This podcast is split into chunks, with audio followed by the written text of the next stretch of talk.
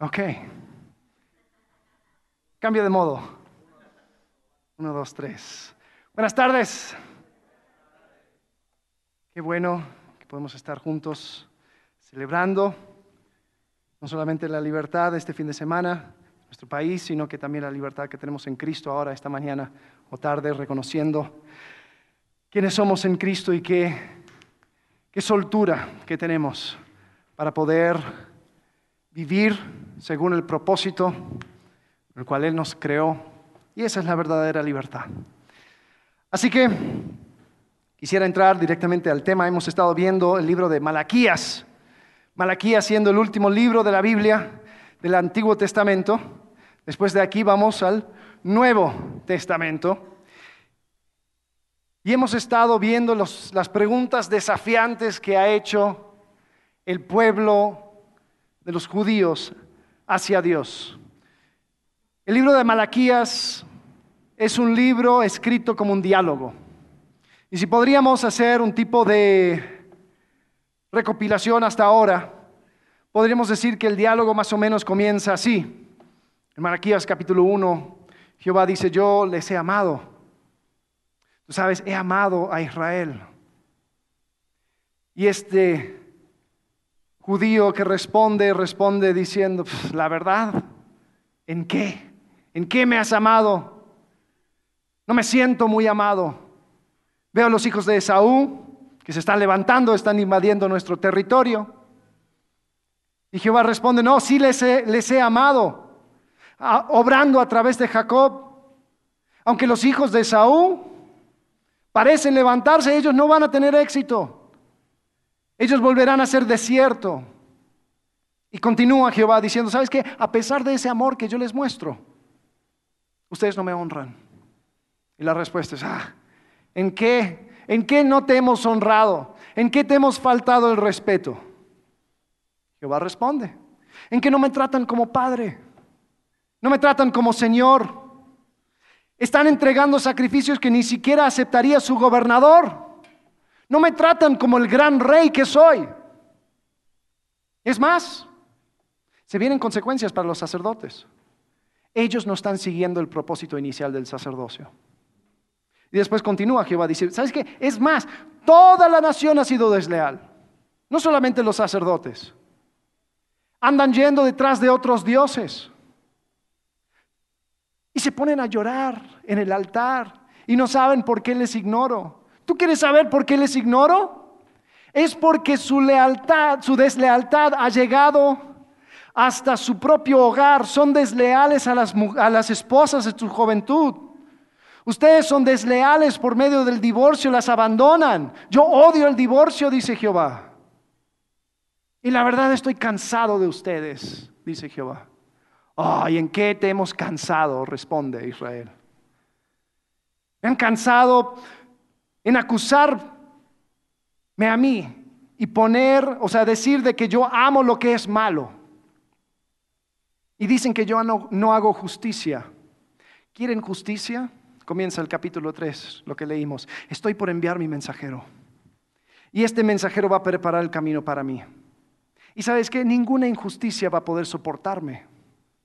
Yo vengo por los levitas, yo vengo por los sacerdotes corruptos, yo vengo por los hechiceros, por los adúlteros, los perjuros, contra aquellos que explotan a sus asalariados, contra los que oprimen a las viudas y los huérfanos y niegan el derecho del extranjero sin mostrarme ningún temor.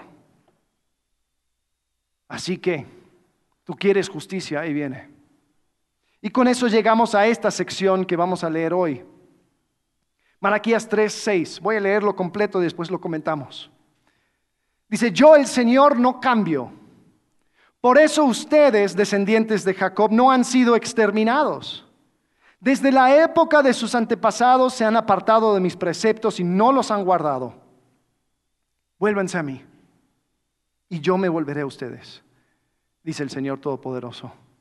Pero ustedes replican, ¿en qué sentido tenemos que volvernos?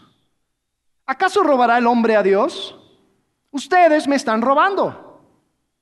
Y todavía preguntan, ¿en qué te robamos? En los diezmos y las ofrendas. Ustedes, la nación entera, están bajo gran maldición, pues es a mí a quien están robando. Tráiganme íntegro el diezmo para los fondos del templo y así habrá alimento en mi casa. Pruébenme en esto, dice el Señor Todopoderoso, y vean si no abro las compuertas del cielo y derramo sobre ustedes bendición hasta que sobreabunde. Exterminaré a la langosta para que no arruine sus cultivos y las vides en los campos no pierdan su fruto, dice el Señor Todopoderoso. Entonces las naciones los llamarán a ustedes dichosos, porque ustedes tendrán una nación encantadora, dice el Señor Todopoderoso. Ahora, antes de continuar, yo sé lo que están pensando. Ah, conexión vertical, ande corto de lana. Entonces agarraron malaquías y van a hablar del diezmo.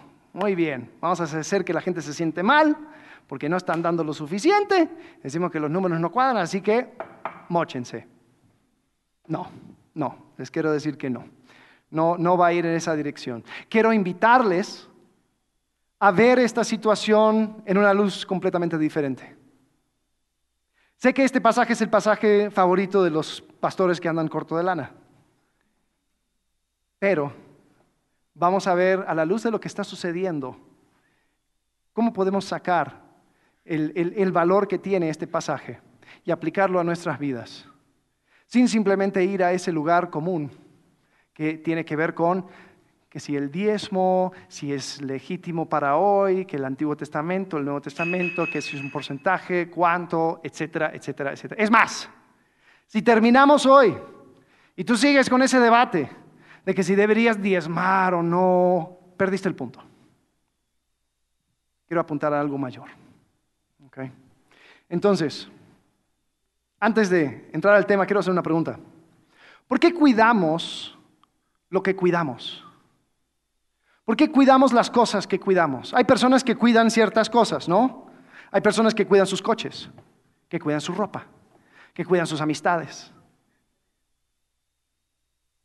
Y hay personas que cuidan una cosa en particular y descuidan otra cosa, ¿no? A ver, alguien que colecciona algo, algún coleccionista de algo, puede ser cualquier cosa, puede ser. ¿Cómo?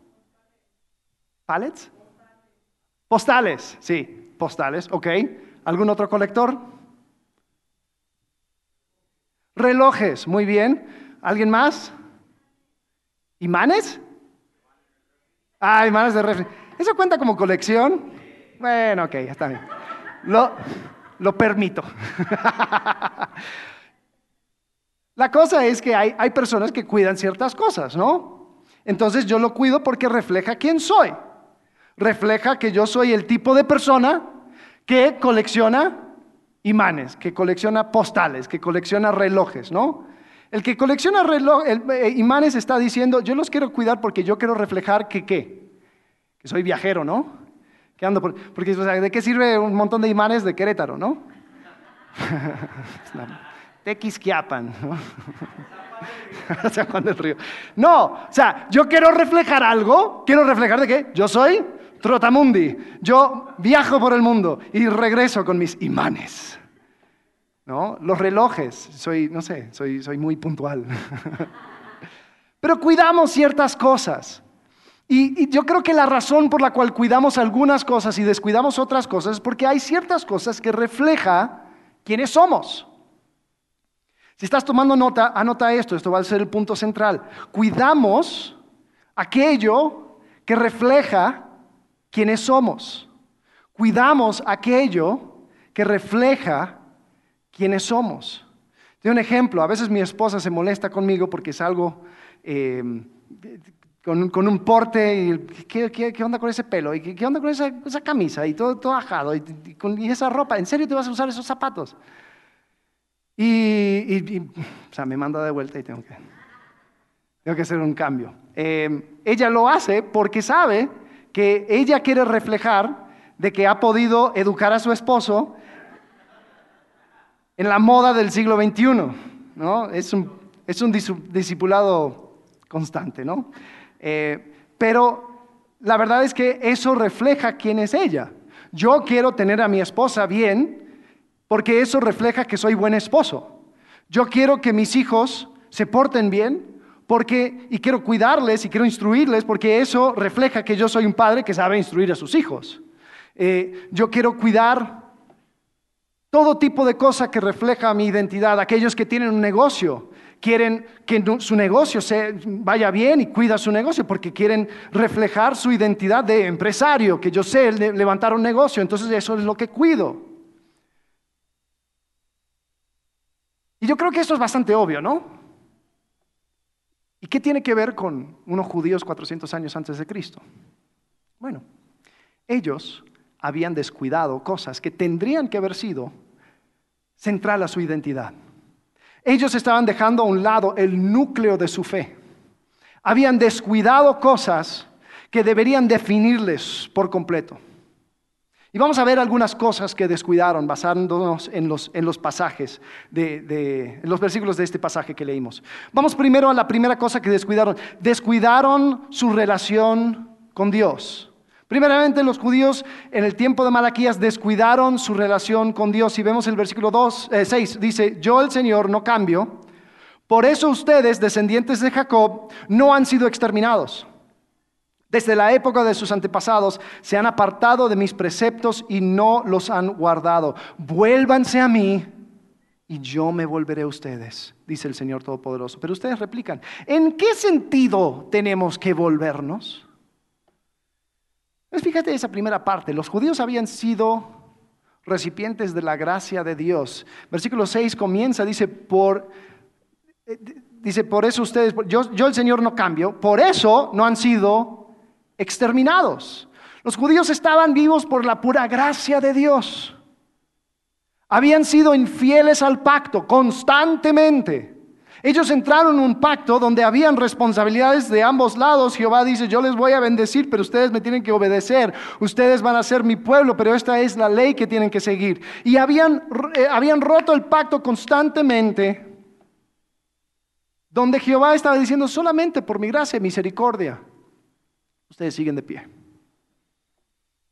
Es como si Dios estaba diciendo, a ver, ustedes que tanto se quejan que no soy un Dios justo, porque en capítulo 2 se quejaron diciendo, ay, es que Dios, Dios ama a todo aquel que hace malo. ¿Y dónde está el Dios de justicia? Termina el capítulo 2.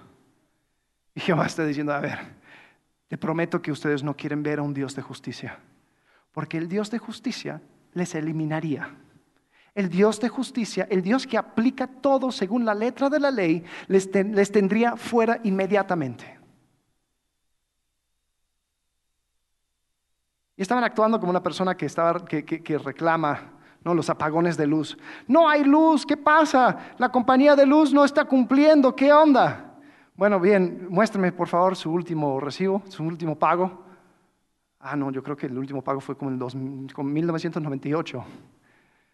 Pero aún así me siento con el derecho de reclamar. Es como que, a ver, la única razón por la cual se te prende un foco es por la pura gracia o ineptitud de la compañía de electricidad. Pero el punto es que ustedes, no, o sea, no estás cumpliendo.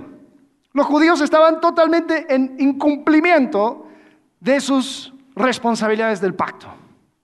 Si quieres una pequeña historia, llegan los judíos, llega el pueblo de Israel al monte Sinaí y les da, Moisés les da la ley, Éxodo 24, 7. Moisés después tomó el libro del pacto y lo leyó ante el pueblo y ellos respondieron, el pueblo respondió, haremos todo lo que el Señor ha dicho y le obedeceremos. Les duró ocho capítulos. Éxodo 32, el becerro de oro. Estaban dejando a Jehová por ir por otros dioses. Desobedecieron poco después. Después, Pasan 40 años en el desierto, finalmente toman la tierra, están con Josué, Josué hace toda la conquista y al terminar la conquista, Josué dice, a ver, ustedes son incapaces de servir al Señor porque Él es Dios santo y Dios celoso. No les tolerará sus rebeliones y pecados. Si ustedes lo abandonan y sirven a dioses ajenos, Él se les echará encima y les traerá el desastre y los destruirá completamente a pesar de haber sido bueno con ustedes. Pero el pueblo insistió, fíjate, el pueblo insistió, eso no pasará jamás. Nosotros solo serviremos al Señor. Y Josué les dijo una vez más, ustedes son testigos contra ustedes mismos de que han decidido servir al Señor. Sí, sí lo somos, respondió toda la asamblea. Josué replicó, desháganse de los dioses ajenos que todavía conservan. Vuélvanse de todo corazón al Señor, Dios de Israel. El pueblo respondió, solo al Señor nuestro Dios serviremos y solo a Él lo obedeceremos.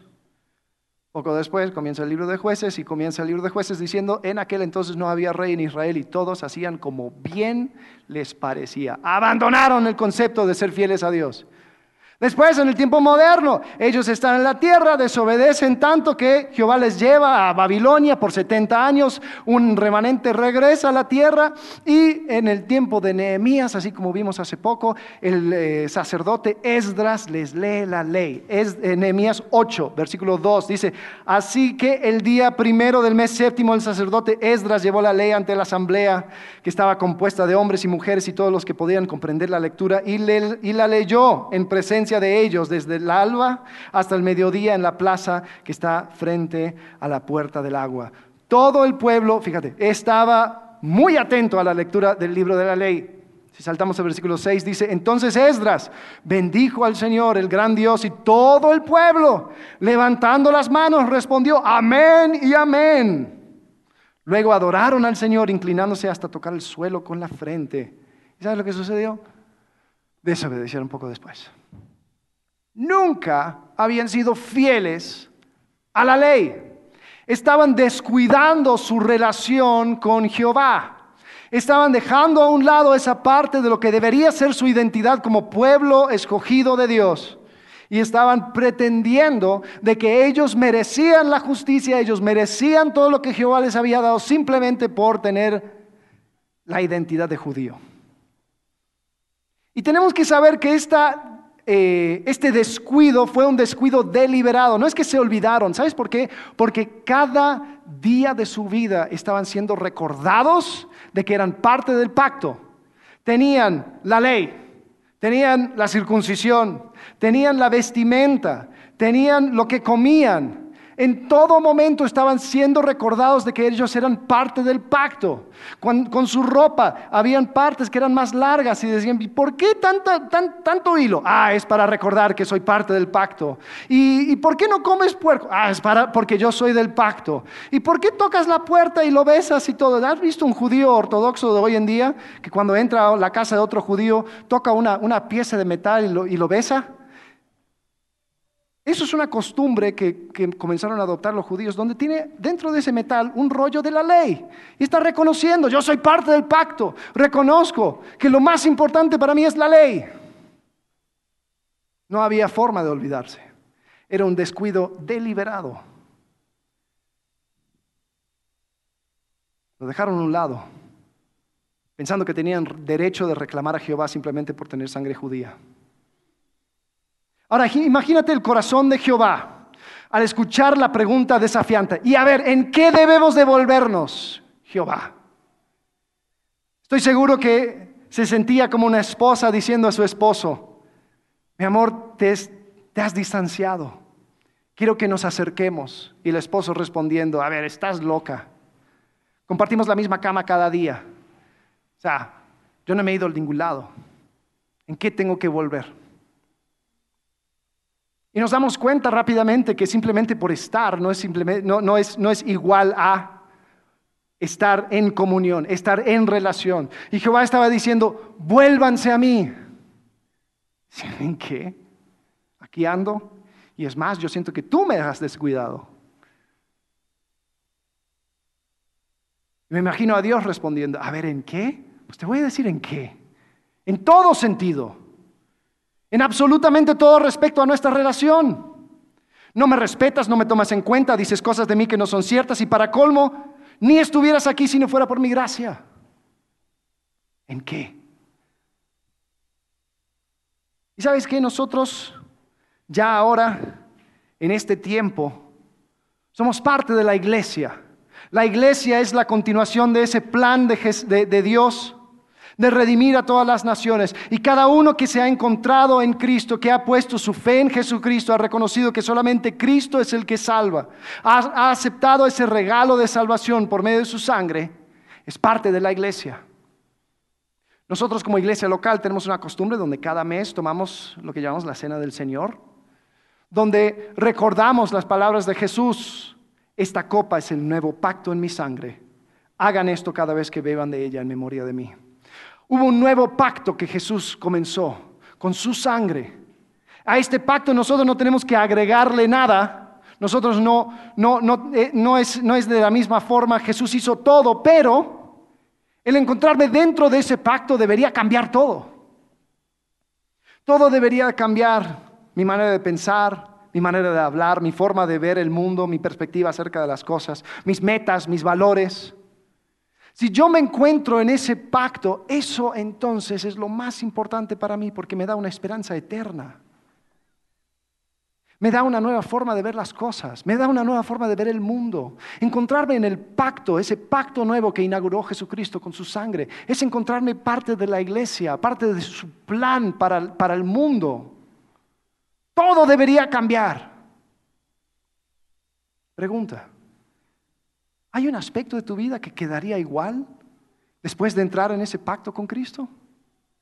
Hay algo que tú podrías decir, sí, sí, sí, sí, Jesús y todo bien, ahora soy cristiano, bla, bla, bla. Eh, pero esto sigue igual. Esto sigue sin tocarse. Esto lo voy a manejar como siempre lo he manejado. ¿Hay algo que el pacto nuevo no toca en tu vida? Yo creo que no. Y al igual que los judíos, nosotros descuidamos el pacto, descuidamos la relación que tenemos con Dios cuando no permitimos que cada aspecto de nuestras vidas sea impactado por esa realidad. ¿Cómo estás cuidando la relación? ¿Cómo estás cuidando la relación con Dios? ¿Has entrado en una relación? Y constantemente Dios te está invitando, volveos a mí. No seas como los judíos. Al hacer esa misma pregunta, a ver, ¿en qué devolverme? Aquí estoy. Aquí estoy. No, no, no. Hay que cuidar la relación, porque te digo algo. Cuidamos aquello que refleja quienes somos. Si el encontrarte en Cristo no es parte de tu identidad, no es parte de algo que tú valoras por encima de todas las cosas, se va a notar, porque no vas a cuidar la relación.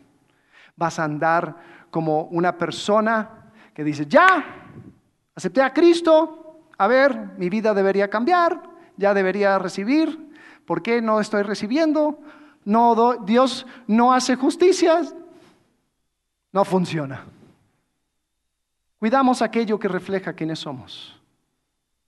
Después los judíos, vamos a la segunda cosa, descuidaron no solamente su relación, sino que descuidaron la oportunidad que tenían. Versículo 8 dice, ¿acaso roba el hombre a Dios? Ustedes me están robando. Y todavía preguntan, ¿en qué te robamos? En los diezmos y las ofrendas. Ustedes, la nación entera, están bajo gran maldición, pues es a mí a quien están robando. Ahora vamos a hablar acerca de esto y vamos a entender más o menos cómo funciona este tema de, de diezmos y ofrendas, pero tenemos que entender que el templo era el centro de la identidad judía. Era el templo donde ellos entendían su lugar en el plan de Dios para con las naciones. Y tengo un video que quiero mostrarles, después lo vamos a comentar.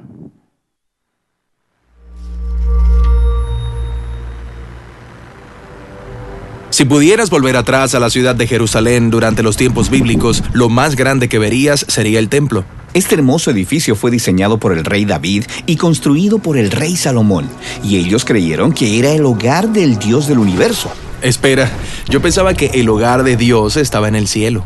Pues el punto de este templo terrenal es que es el lugar que se interconecta con el hogar celestial de Dios, el templo donde Dios vive y reina sobre toda la creación como rey.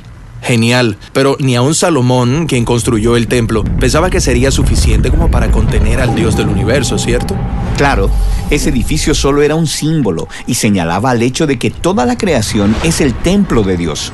Y de eso se trata la primera página de la Biblia, en Génesis 1. ¿En serio? Dice que la creación es el templo de Dios. Bueno, no tiene que decirlo, la trama bíblica completa lo muestra. En Génesis 1, en una serie de siete días, Dios crea con su palabra un mundo ordenado a partir de un desierto oscuro. Entonces, en el séptimo día, la presencia de Dios llena la creación según Él descansa y reina.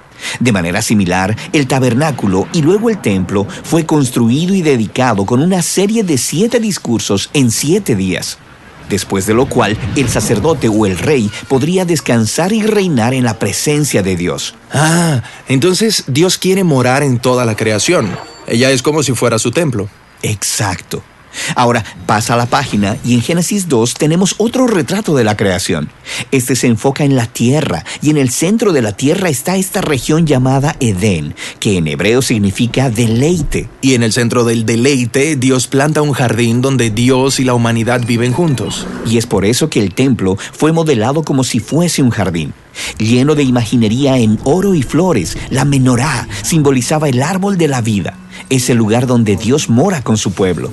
Oh, ya comprendo. Y escucha esto, en el templo los sacerdotes israelitas y los levitas debían labrar y guardar el templo en la presencia de Dios. Y esta es la misma descripción que Dios le da a la humanidad en el Edén. Así que los primeros humanos fueron los primeros sacerdotes. Pero en vez de reinar con Dios, ellos quisieron reinar bajo sus propios términos y fueron expulsados del jardín templo. Y al igual que Adán y Eva, los líderes de Israel también quisieron reinar bajo sus propios términos y ellos también fueron expulsados. El templo fue destruido y esto les dejó pensando, ¿acaso abandonó Dios a Israel? ¿Traerá Dios una nueva creación? Pues los profetas bíblicos anticiparon el día cuando Dios crearía un nuevo templo con un nuevo sacerdocio. Ahí será cuando la presencia de Dios llenaría toda la creación. Y cuando los israelitas regresaron a la tierra, ellos reconstruyeron el templo. Pero ese templo no resultó ser lo que los profetas esperaban. De hecho, los profetas posteriores dijeron que este templo era corrupto y sin esperanza. Así que continuaron esperando la llegada del templo final. Ok, ahorita vamos a terminarlo, pero quería comentar hasta ahora este concepto del templo. El templo era el centro de eh, comunidad y alabanza y adoración. Por medio del templo, eh, todas las naciones iban a reconocer que Israel era diferente, por medio del templo se iba a cuidar a la gente vulnerable dentro de la comunidad, porque era en el templo donde se recibían los donativos y las cosas para después entregar a la viuda, al huérfano, al extranjero. Y la manera de mantener el templo funcionaba así. Israel, siendo una, comunidad eh, agrícola, se les entregó terrenos a cada tribu, excepto a uno. Hubo una tribu que no recibió tierra, no recibió una parte en la tierra prometida. Eran los levitas. Los levitas iban a recibir del resto de la familia. Y Jehová dice, ustedes, los levitas, se van a dedicar a la adoración. Todo correspondiente al templo y el tabernáculo, los levitas se van a encargar. Y ustedes no van a tener tierra porque un décimo de, la, de la ganancia de las otras tribus se lo vamos a dar a ustedes. Eso va a ser tu porción, el diezmo. Y se le iba a entregar a los levitas para que los levitas se pudieran enfocar en el templo y la adoración. Y los sacerdotes, que era una familia dentro de los levitas, iban a recibir un diezmo del diezmo. Los levitas iban a diezmar a los sacerdotes. Entonces, de esa forma, se podía cuidar esta tribu, ellos podían enfocarse en el templo, los sacerdotes podían eh, efectuar los, rituales, los rituales y todas las cosas correspondientes a la adoración, podían ayudar a los huérfanos, a los pobres, a las viudas. Y de esa manera toda la adoración, todo el apoyo comunitario, todo se centraba en el templo y en el templo se representaba el plan de Dios para las naciones, de que un día iba a llegar la bendición a todas las naciones del mundo y eso iba a ser por medio de Israel. Qué gran oportunidad, ¿no? Qué gran oportunidad de ser el pueblo escogido de Dios para llevar a cabo ese plan tan enorme sin embargo, ellos no lo hicieron. Nehemías relata esto en el capítulo 13 de Nehemías. Nehemías eh, lo, vimos hace poco. Él tuvo que irse eh, por un viaje y después cuando regresa dice que encuentra al templo siendo descuidado. Que las bodegas, el alfolí, donde tendrían que tener guardado comida y cosas para los levitas y para los pobres y los sacerdotes, estaba tan vacío que uno de los sacerdotes invitó a su amigo para que guardara sus cachivaches, dice la NBI. Y también, dice Nehemías, versículo 10, me enteré de que a los levitas no se les habían entregado sus porciones y de que los levitas cantores encargados del servicio habían regresado a sus campos. Así que reprendí a los jefes y les dije, ¿por qué está tan descuidado el templo de Dios? Luego los reuní y restablecí, los restablecí en sus puestos. ¿Sabes? Al no haber diezmo, los levitas no podían hacer su trabajo y dijeron, ¿sabes qué? Yo tengo que vivir de algo, así que me voy al campo a trabajar. Al no haber diezmo, no había la atención necesaria para llevar a cabo los sacrificios y la adoración como Dios les había instruido. Entonces todo el sistema se le fue cayendo. Dios estaba reclamando a los judíos la falta del diezmo. Y dice que los judíos estaban robándole a Dios. Ahora, ¿en qué sentido le estaban robando? Le estaban robando de la posibilidad de seguir llevando a cabo su gran proyecto a través de los judíos. Estaban robando a Dios porque eso fue parte del pacto, eso fue el acuerdo y esa fue la manera en que el templo iba a mantenerse. Pero más que robar a Dios, ellos estaban robando a ellos mismos de la oportunidad de ser parte de esto. Y la verdad es que si no había diezmo, no había templo, no había sacrificio, entonces ¿qué les diferenciaban del pueblo de alrededor? ¿Qué era que, los, que, los judíos diferentes? ¿Qué bendición iban a hacer a las naciones si ni siquiera en cuanto al templo lo podían hacer? Lo que empezaron a hacer los judíos era que comenzaron a ser un pueblo de exclusión. Ah, ¿cómo nos diferenciamos? Bueno, echamos fuera a la gente. Tú no tienes parte con nosotros, dicen los samaritanos. Tú no tienes parte con nosotros, dice a las mujeres extranjeras, a las esposas extranjeras. Tú no tienes parte con nosotros, le dicen las otras naciones. Entonces eso es lo que empezó a definirles, como un pueblo exclusivista. Entonces era el pueblo del no, el pueblo de que no hacemos esto, no nos juntamos con estos, no. Y a ver, ¿y, dónde estaba el privilegio, la oportunidad de hacer algo? Fíjate el corazón de Dios en Isaías 55, versículo 5. Dice, hablando a Israel, dice, sin duda convocarás a naciones que no conocías. Y naciones que no te conocían correrán hacia ti, gracias al Señor tu Dios, el Santo de Israel, que te ha colmado de honor. Ellos habían descuidado la oportunidad de avanzar el plan de Dios para la tierra. ¿Por qué? Porque ya no reflejaba quiénes eran. Y nosotros cuidamos aquello que refleja quiénes somos.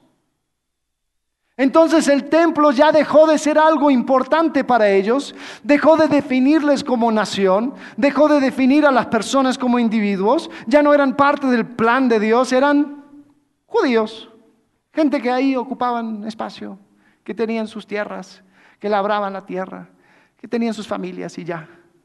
Y a ver, y la oportunidad de ser parte de un gran plan de Dios, de redimir a las naciones, el privilegio de estar a cargo del el templo donde Dios hace mostrar su poder y su gloria. Eh, la verdad no, no es tan importante.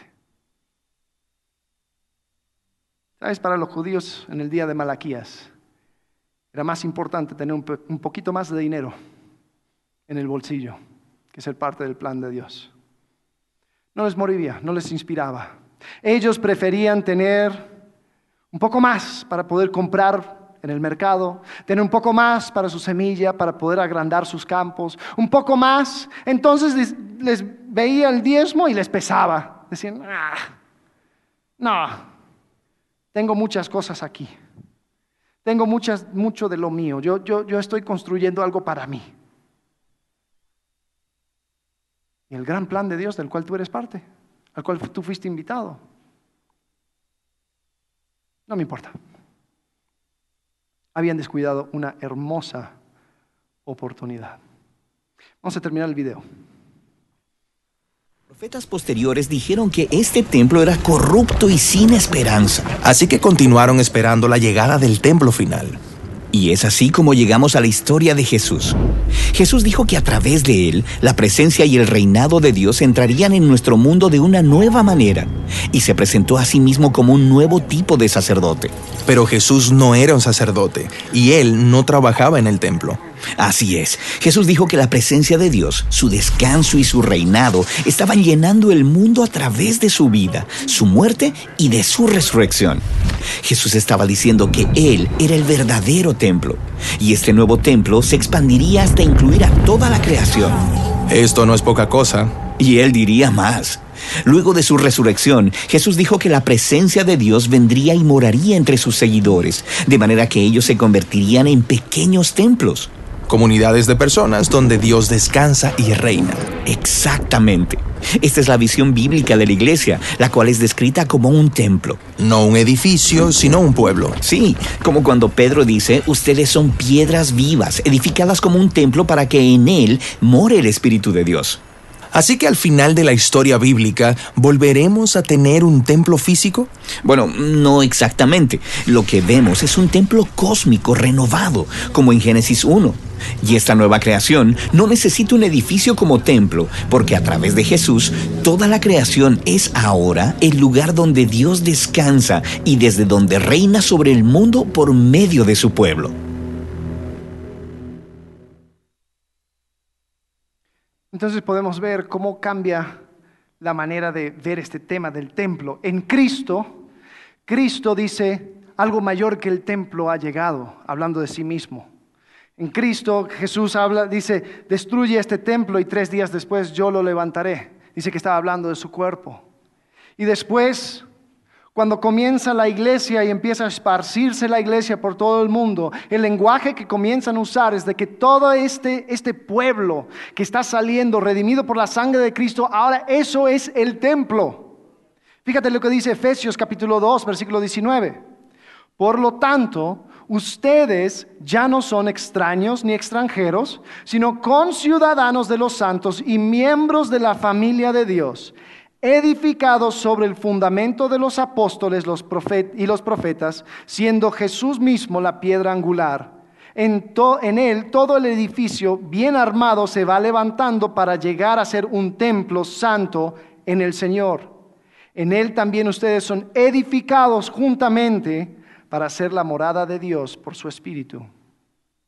Ahora la iglesia, cada persona alrededor del mundo, que ha puesto su fe en Jesucristo forma parte de este templo. Y si tú has puesto tu fe en Jesucristo, tú eres parte de, esa, de esa gran, ese gran cambio, donde ya no se habla de piedras en un lugar, se habla de personas. Se habla de personas donde el Espíritu Santo ha, ha puesto su morada. Se habla de personas que se reúnen para vivir y, mostrar al mundo lo que significa vivir como iglesia. Ahora te tengo una pregunta. ¿Qué es lo que más te inspira al pensar que eres parte de la iglesia? Si tú has eh, conocido a Cristo, si tú has aceptado ese regalo de salvación, tú eres parte de la iglesia. ¿Qué es lo que más te inspira al pensar que eres parte de la iglesia? La iglesia es la continuación del enorme plan de Dios para redimir al mundo y demostrar lo que significa vivir bajo su reinado.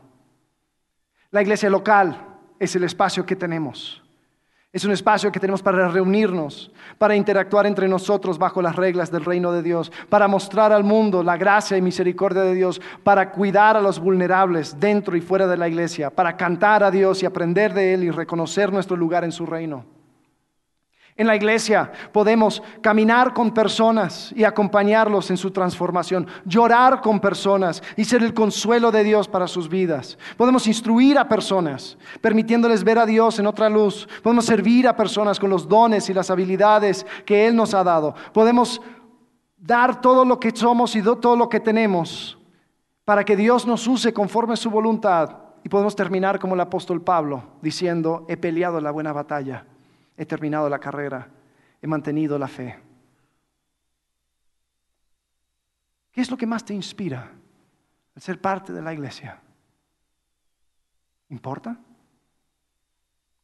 ¿Sabes? El hecho de que nosotros vivimos en un mundo físico significa que el espacio que necesitamos tiene que ser físico. ¿no? Tenemos que tener un espacio donde nos juntamos, lo cual se paga con dinero. Necesitamos personas que se dediquen que dediquen tiempo para servir de manera más enfocada, lo cual requiere salarios. Necesitamos tener para poder tener eventos, programas, recursos para bendecir a otros, lo cual requiere dinero. Si tú usas un vaso, si tú tienes, si tomas agua o café o lo que sea, si tú has salido en algún evento o alguna cosa, pues Eso viene a causa de personas que han cachado y han entendido la visión y han dicho, yo quiero ser parte de lo que Dios está haciendo a través de esta iglesia local. Y lo vamos utilizando de manera efectiva para poder mejor ser la iglesia. Y con eso, quiero ser muy claro, la proyección de la iglesia, de esta iglesia, depende de las aportaciones de todos los que han entendido la visión. Y vamos a crecer a la velocidad que ustedes deciden crecer. Y te digo algo, si el debate tiene que ver con, bueno, a ver, pero, a ver, ¿cuánto es el mínimo? ¿Cuántos? Cuál? Ah, ok, tú me dices 10. ¿Puedo hacer 9, 8? Eh, la verdad importa, es, es válido para el Nuevo Testamento, esto del diezmo y bla, bla, bla, bla, bla. Si ese es el debate que tienes en tu cabeza, tengo noticias tristes para ti. Ser parte de la iglesia posiblemente no te define. Ser parte de la iglesia posiblemente no entra en, en el círculo cercano de tu identidad como persona. Porque cuidamos aquello que refleja quiénes somos. Y si yo he entendido el propósito y la misión de la iglesia, si yo he aceptado el ser parte de ese plan global de Dios para redimir a las naciones, para hacer, para hacer luz en medio de la oscuridad, de caminar con personas, de presentarles a Cristo, de acercar, caminar con ellos hacia Cristo. Y lo que me pesa es un cachito de lo que, de lo que viene de mi bolsillo, eso es lo que más me pesa, no lo he cachado. No descuides la oportunidad de ser parte de algo enorme, de ver vidas cambiadas, de ver personas llegar a una esperanza eterna, de caminar con otros y ser transformados a la imagen de Cristo. ¿Sabes qué? Me encantaría poder llegar a un punto donde nuestra oración sea, Señor, han sido tantas las personas que han entendido esta visión que tenemos que ser sabios con todas las aportaciones. Tenemos que saber cómo manejarlo de la mejor forma para poder ser parte de la expansión de tu reino en esta ciudad. Señor, permítanos ser sabios. Un día llegaremos. Pero hay que recordar que cuidamos aquello que refleja quiénes somos. Los judíos habían descuidado la relación con Dios, habían descuidado la oportunidad que tenían y por último descuidaron la bendición. Jehová dice, traigan íntegro el diezmo para los fondos del templo y así habrá alimento en mi casa. Pruébenme en esto, dice el Señor Todopoderoso, y vean si no abro las compuertas del cielo y derramo sobre ustedes bendición hasta que sobreabunde exterminaré a la langosta, la reina Valera dice, al devorador, para que no arruine sus cultivos y las vides en los campos no pierdan su fruto, dice el Señor Todopoderoso. Entonces todas las naciones los llamarán a ustedes dichosos, porque ustedes tendrán una nación encantadora. ¿Sabes lo más triste de esto de, de los judíos? Era que ellos pensaban que se estaban guardando un poquito más, un poquito más de la bendición que, ellos habían cultivado con sus manos. Ah, mira el campo, tengo, tengo 10 hectáreas. Pues no voy a echar una hectárea entera. No, no, no, no, mira, me la voy a quedar. Y así voy a tener un poco más. Y lo que no se daban cuenta es que Jehová decía, ustedes están bajo maldición. ¿Qué les importa tener 10 hectáreas de trigo si la mitad va a ser comido por langostas? ¿Tú sabes quién controla la langosta? Yo, dice Jehová, yo puedo detener al devorador, yo puedo parar. ¿Sabes? Los judíos tenían una, situación particular con, con la tierra, una relación muy único. Jehová quería mostrarles por medio de la tierra que la bendición venía del cielo. La bendición viene del cielo. En Deuteronomio capítulo 11 habla acerca de que si obedecen los mandamientos, eh, si sirven de todo corazón, versículo 14 dice, entonces Él enviará la lluvia oportuna sobre su tierra el otoño en primavera para que obtengan el trigo, el vino y el aceite. O sea, ¿de qué dependía una buena cosecha? ¿De su inteligencia? ¿De su conocimiento? ¿De su diligencia? ¿De su duro trabajo? No, no, no, no, no, de su obediencia a Jehová. Jehová quería mostrarles, mira, la bendición viene del cielo. Y había otra parte. Dice en versículo 16, cuidado, no se dejen seducir, no se descarríen ni adoren a otros dioses, ni se inclinen entre ellos, porque entonces se encenderá la ira del Señor contra ustedes y, y cerrará los cielos para que no llueva. El suelo no dará sus frutos y pronto ustedes desaparecerán de la buena tierra que les da el Señor. La bendición estaba ligada a la obediencia al Señor. Las plagas y los elementos destructivos podían llegar en cualquier momento para quitarles todas sus ganancias. Entonces, ¿qué es lo que tenían que hacer? Tenían que vivir en constante dependencia de Jehová. Y Dios les quería mostrar eso. Vivan en dependencia de mí, pruébenme en esto y van a ver cómo les voy a colmar de bendiciones. Pero ¿qué hacían los judíos? Ah, yo no te creo. Yo voy por mis 10 hectáreas y me las voy a echar completitas. Y Jehová decía, la verdad yo puse la mesa ya. La verdad yo les, yo les tengo todo preparado para que ustedes disfruten de la buena tierra. Pero fuiste en esa dirección, cuidado porque ahí está el devorador. Ahí está, es, como, eh, dice Nabacuc, es, como poner en saco roto lo que, lo que tanto habías ganado. ¿Te ha pasado que, compras algo caro? Y, me pasó una vez, compré un coche y creo que no había pasado ni seis meses y lo choqué. Y era como que, ah, entonces, ¿para qué tanto ahorro? Y muchas veces nosotros invertimos y hacemos y decimos, no, mira, con esto lo hacemos. Y se nos cae abajo. Y no nos damos cuenta que muchas veces nuestras decisiones que hacemos y lo hacemos a expensas de nuestra relación con Dios, de, de, tener nuestros ojos puestos en Dios, de vivir en dependencia de Dios, así como viene, en un soplo se va. Y los judíos habían olvidado que la bendición viene del cielo. Ahora, nosotros hoy en día no tenemos la misma relación que tenían los judíos con la tierra. Tampoco podemos decir, mira, tú echa tu semilla, el 10 por 1, bla, bla, bla, que tú vas a obtener. No podemos canjearle a Dios, no podemos transaccionar con Dios. Yo doy mi ofrenda, yo doy mi diezmo y Él me va a multiplicar. No funciona tanto así. Pero el apóstol Pablo sí dice, cuando está hablando a la iglesia en Filipos, dice, hey, ustedes me ayudaron, muchísimas gracias. Y después dice en Filipenses 4:19, así que mi Dios les proveerá de todo lo que necesitan conforme a las gloriosas riquezas que tiene en Cristo Jesús. ¿Sabes cuántas veces dejamos a Dios a un lado? Porque tenemos que buscar algo de dinero, porque la cosa está difícil. Y no nos damos cuenta que en un momento podemos perder todo. Por un robo, por un descuido, por una mala inversión. ¿Y dónde nos deja? ¿Valió la pena? La pregunta es, ¿qué tiene más peso en tu mente y corazón? ¿La bendición que Cristo trae? ¿O cualquier ganancia que podrías obtener de tu propia mano? Las bendiciones que Dios tiene para aquellos que dependen de Él no se miden en pesos, ojo, ni en cosas. Las bendiciones que se encuentran se encuentra en la esperanza eterna de una herencia que se encuentra en Cristo. Es el orden de una vida que sigue su propósito.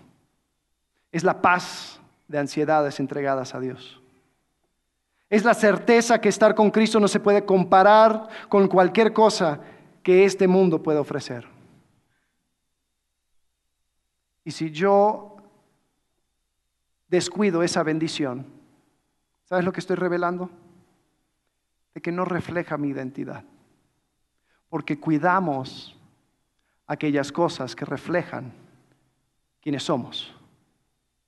Si eso no es importante, pues entonces claramente no forma parte de quién eres.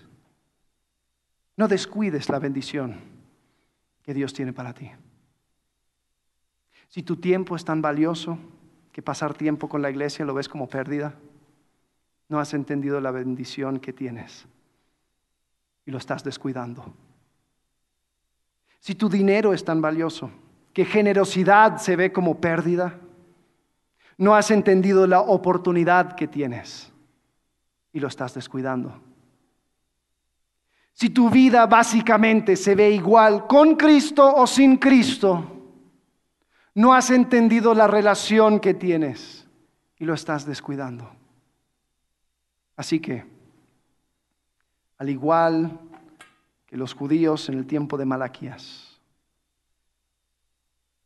no seamos tan torpes al responder a Jehová, a su invitación generosa, volveos a mí y yo me volveré a ustedes. Con esa pregunta desafiante, ¿en qué hemos de volvernos? Reconoce que cuidamos aquellas cosas que reflejan quiénes somos. Y yo tengo que constantemente cuidar mi relación con Dios. Tengo que constantemente eh, cuidar las oportunidades que Dios me ha dado. Y tengo que constantemente cuidar eh, la bendición que Dios me ha dado por medio de Cristo Jesús. Señor, gracias aquellas cosas que nos has dado en Cristo. Gracias porque, Señor, tu plan continúa y continúa con esta tu iglesia. Señor, te pido que podamos aprender, Señor, de este libro de Malaquías y no replicar los errores de los judíos, Señor. Queremos agradecer y vivir en el centro de quién eres, Señor, y encontrarnos, encontrar nuestra identidad en ti. Señor, podamos decir así como el apóstol Pablo dijo a los colosenses, nuestra vida está escondida con Cristo en Dios. Señor, ayúdanos a no descuidar aquellas cosas que tú nos has dado. En el nombre de Cristo Jesús. Amén.